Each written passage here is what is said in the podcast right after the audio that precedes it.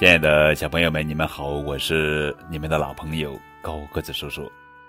今天要讲的绘本故事的名字叫做《动物吃些什么呢》，作者是刘应昭编，崔银花绘，李荣翻译。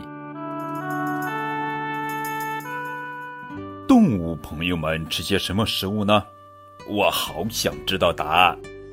怎样才能知道动物朋友们吃些什么呢？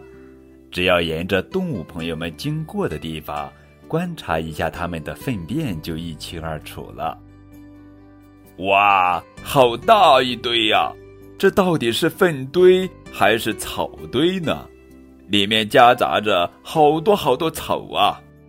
究竟是什么动物吃了这么多的草呢？应该是庞大的动物吧？还会是谁呀？当然是体型巨大的大象喽！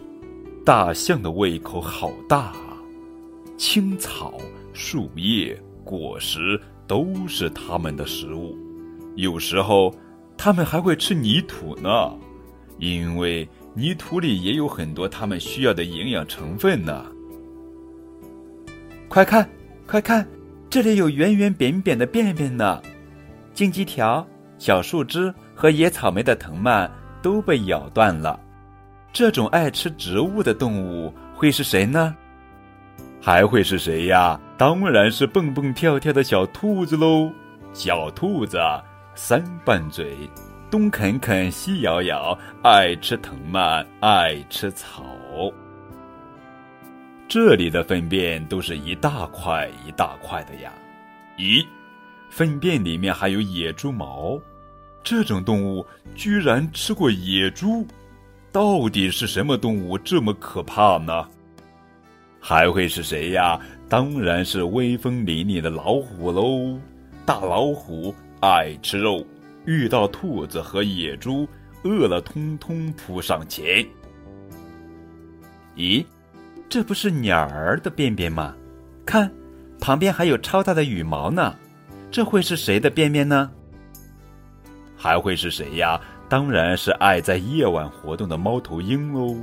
猫头鹰只吃肉，老鼠、兔子和野鸡，甚至蛇都当美餐。